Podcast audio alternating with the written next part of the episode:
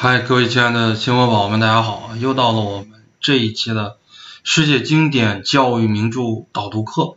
呃，我们今天来给大家讲的这本书呢，叫做《学会生存：教育世界的今天和明天》。那我们在外国教育史，包括教育学院那里边，我们不止一次的接触到了这本书，但是呢，我们从来没有来深度的带着大家一起精读，或者说来理解这本书啊。我们在学习的时候，我们就学习到了，呃，保罗·朗格朗最早提出来的终身教育引论，然后呢，一九七二年的时候，富尔哎谈到了学会生存：教育世界的今天和明天。那我手里边拿的这本书呢，《学会生存：教育世界的今天》。和明天，它是一九七一年的时候，联合国教科文组织在世界上几十个国家，有发达国家，有发展中国家，有落后的国家，在这里边呢，特别还表扬了中国啊，对于知识的重视程度，以及我们对于教育公平的一个重视的程度，我们谈谈到了教育世界的今天和明天。那么富尔呢，在这本书里边，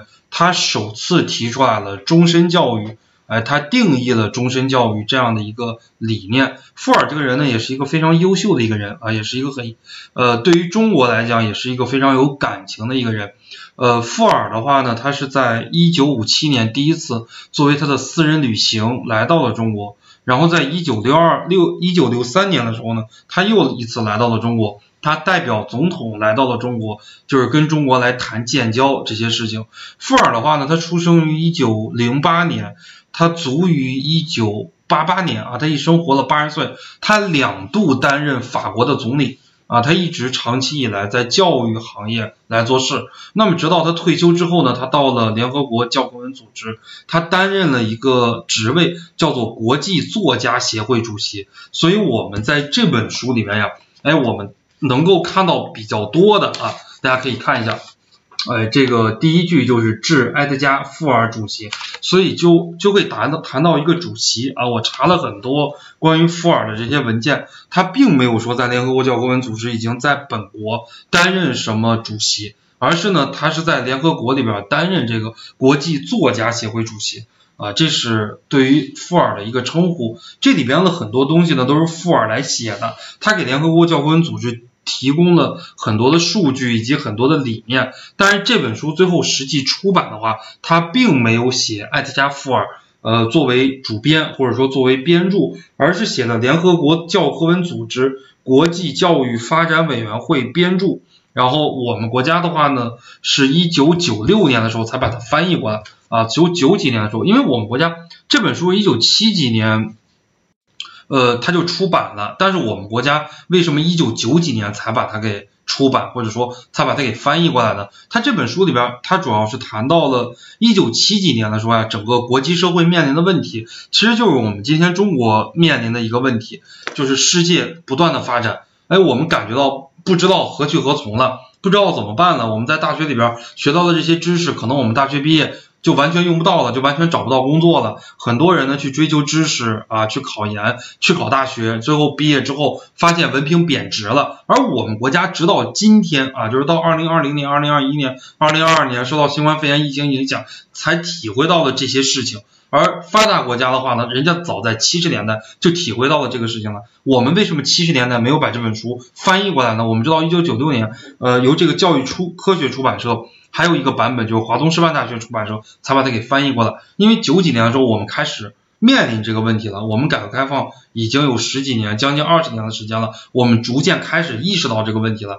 就是谈到我们中国人啊，如果不树立一个终身学习的理念，那么我们中国呢也。将会在不久的将来会面临的，哎，他们所说的这一系列的问题，就是教育会受到很多东西的干扰，或者说一个国家的政治经济啊，会受到很多方面的干扰。在这本书里边呢，富尔他写到了很多的方面，我来给大家简单的来读一下啊，就是翻到目录方面呢，这本书它包含了三个方面，第一个方面就是研究的成果，因为这本书的话是富尔领导的一群人在一九七一年的时候做过很多的调查。第二部分的话呢，它是展，它是看未来，就是说未来的话，我们教育会面临哪些挑战啊？这里边挑战谈到了失业，谈到了经济情，经济在呃经济在扩大，经济差距在扩大，就富人越来越有钱，穷人越来越没钱，就跟我们今天也是一样的啊，有很多的紊乱。有很多教育生态上的紊乱，有很多民主的危机啊，这个在我们今天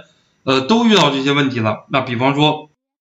儿童营养不良啊，谈到了很多的这些问题，这是在第二个部分啊。那么在第三个部分里边呢，呃，谈到了向学习化社会前进，就是我们应该怎么来做，我们应该采取哪些措施，哎，民族的、科学的、国际的。那我们采取这些措施，采取这些改革，我们的动机应该是内部的，我们应该是呃自下而上的这种改革。他在这里边谈到了很多啊，比方说谈到了在教育机构中减少形式主义啊，我们国家的就是这样，大学、中学、小学，尤其是大学里边，对吧？这大学里边大家都在搞一个东西，叫做什么呀？叫做正处啊，因为我长期生活在大学里边。大家呢都是在为评到这个正处，什么叫正处呢？就是你们二级学院里面的院长还有党委书记就都是正处。那这二级学院里边，大家都为评到这个正处而努力，有很多的岗位，有很多的机构，都是一些冗冗官冗员啊，都是一些本来没有用的，但是给他设置一个正处这种岗位，什么期刊社呀、编辑部呀、继续教育学院呀。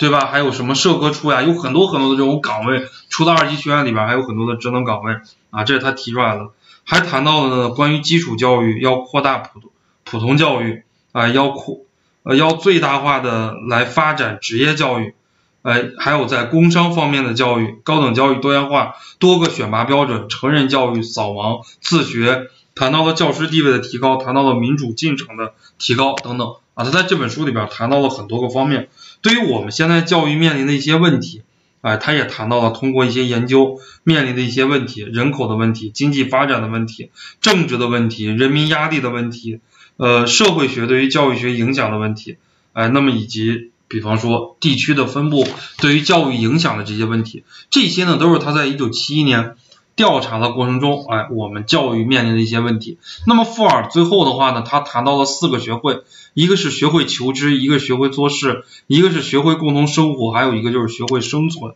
呃，那么这个问题怎么来解呢？啊，他就谈到了这四个学会。那我们这本书啊，就是教育科学出版社出版的这本书，也就是我手里边拿的这本书，也是非常建议大家买来读一读的。这个呢，也是我们读研之后很多老师都会推荐的。必读的一个书目啊，